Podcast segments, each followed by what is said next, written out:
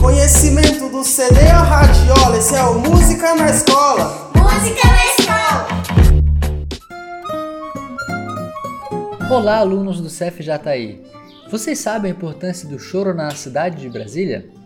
Você sabe como esse gênero musical, tão importante em nossa cultura, beneficiou-se dos avanços tecnológicos da época, fazendo com que essa música fosse divulgada dentro e fora do nosso país?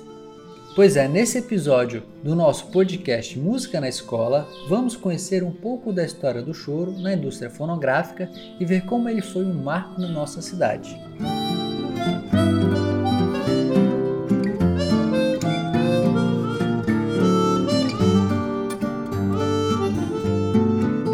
Olá pessoal, meu nome é Ismael Hatz.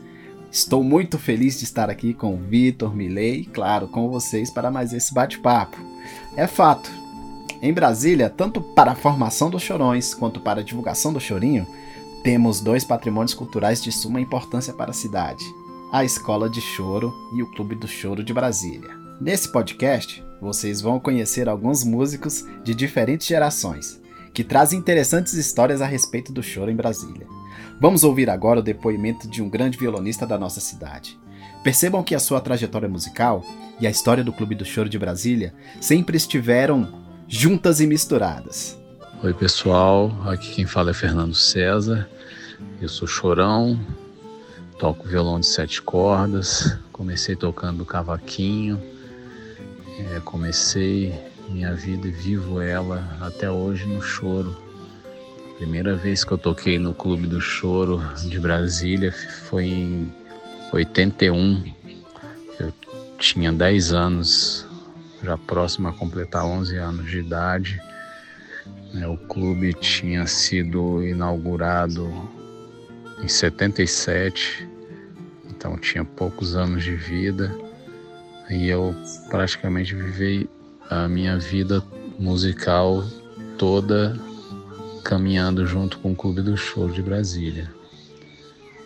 Hoje, desde 2002 eu sou professor da Escola Brasileira de Choro Rafael Rabelo, que é vinculado ao Clube do Choro, e estou sempre tocando por lá no Clube do Choro também.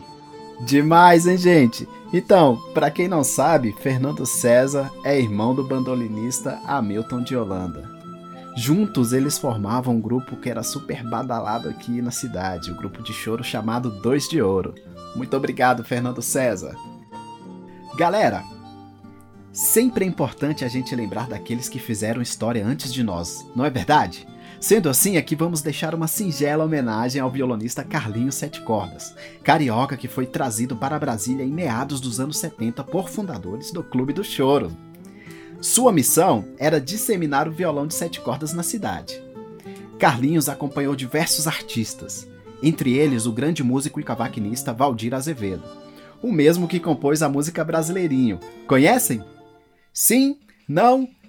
Então, para tirar a dúvida, ó, aumenta o som aí, DJ! Infelizmente, Carlinhos faleceu em 2015, aos 75 anos. Antes de partir, o músico gravou o disco Carlinhos Sete Cordas 50 anos de choro. O primeiro e único disco de sua carreira, que contou com uma bela produção de João Bosco e Nelson Natif, ambos do grupo Trio Baru. Bem-vindo, Nelson! Conte aí mais um pouquinho sobre o nosso querido Carlinhos. Olá, pessoal do CEF É um prazer poder falar com você sobre o Carlinhos Sete Cordas, músico carioca que veio para Brasília na década de 70. Um grande músico, tanto que leva o nome do próprio instrumento que toca, Carlinhos Sete Cordas.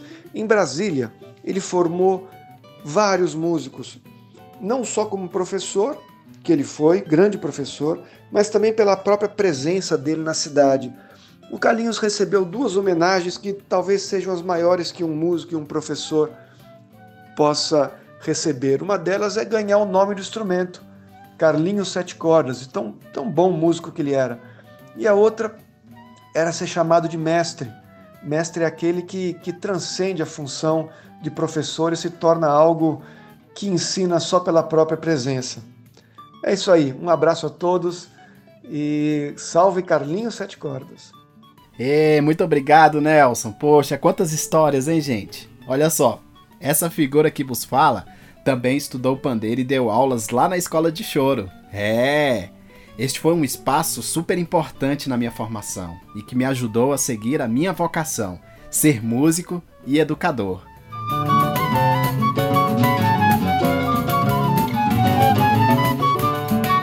É isso aí! Agora vamos lá para o nosso próximo assunto. É, como é que é essa questão da tecnologia e com o nosso querido Chorinho? Vem com a gente, galera! Pois é, para a gente bater esse papo agora sobre tecnologia e Chorinho, vou convidar aqui o meu amigo querido Milei. Tudo bom, Milei? Fala, meu amigo Ismael. Graças a Deus, tudo bem. Então, você já parou para pensar em como o Chorinho foi sendo divulgado pelo Brasil e pelo mundo? Olha só, ainda no século XIX, os compositores criavam as músicas, escreviam elas nas partituras e depois as vendiam.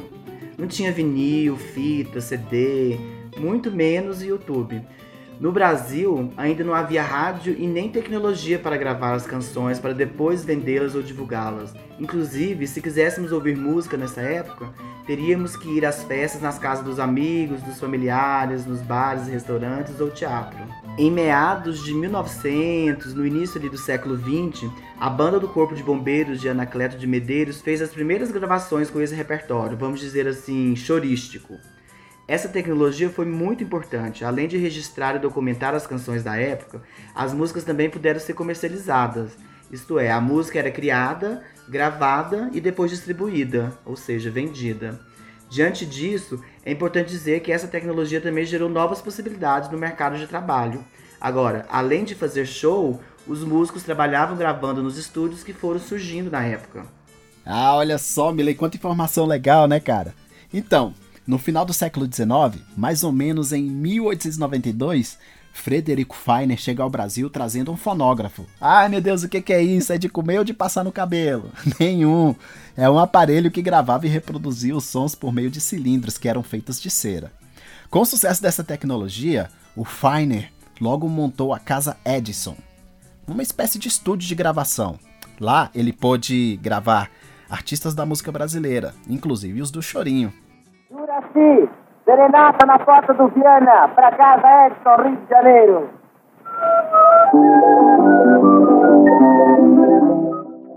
Pois é, Milei, dois grandes arranjadores se destacaram nesse período.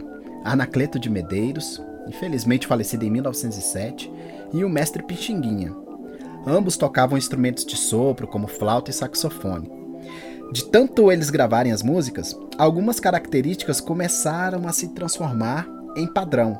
Por exemplo, a escolha dos instrumentos, do qual chamamos de instrumentação, a forma, que tem a ver com a estrutura da música, e a maneira como ela era tocada. Isso foi importante para definir o choro.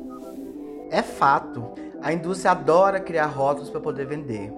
Sendo assim, por volta de 1910, por conta das produções de Pixinguinha e de seus amigos que tinham aquele jeito peculiar de tocar, o choro tornou-se um gênero musical, também carinhosamente chamado de chorinho. A partir daí, a tecnologia foi só evoluindo. A nossa cultura foi sendo registrada em diversas mídias, como o fonógrafo, o gramofone, o toca-discos com o vinil, os toca-fitas, os CDs e agora o streaming, né, com os Spotify, YouTube e por aí vai.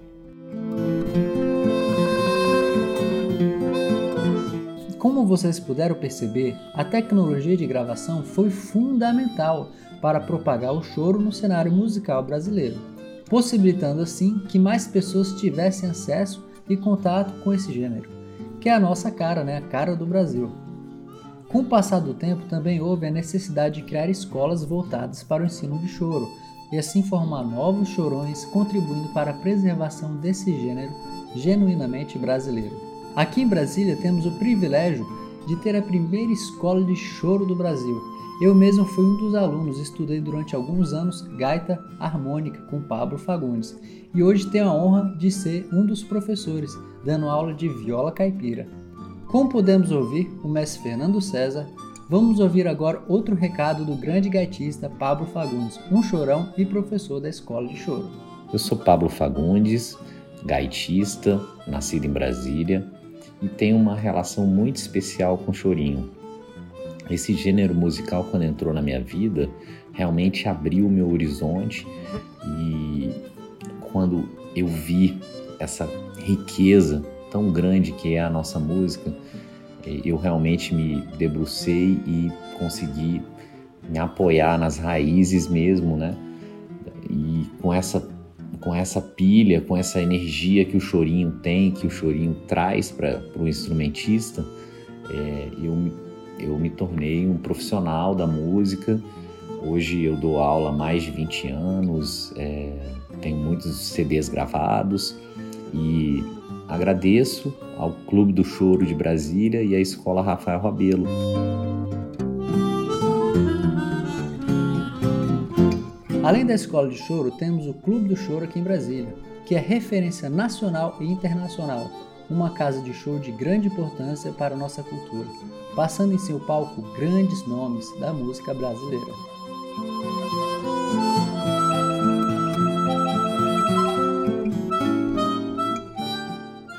O podcast Música na Escola é uma produção dos alunos do Departamento de Música da Universidade de Brasília sob a orientação da professora Francine Cerneve, em parceria com o professor Sadi Carmo. Conta com o apoio da Secretaria de Educação do Distrito Federal e do diretor Flávio, da Escola CEF Jataí.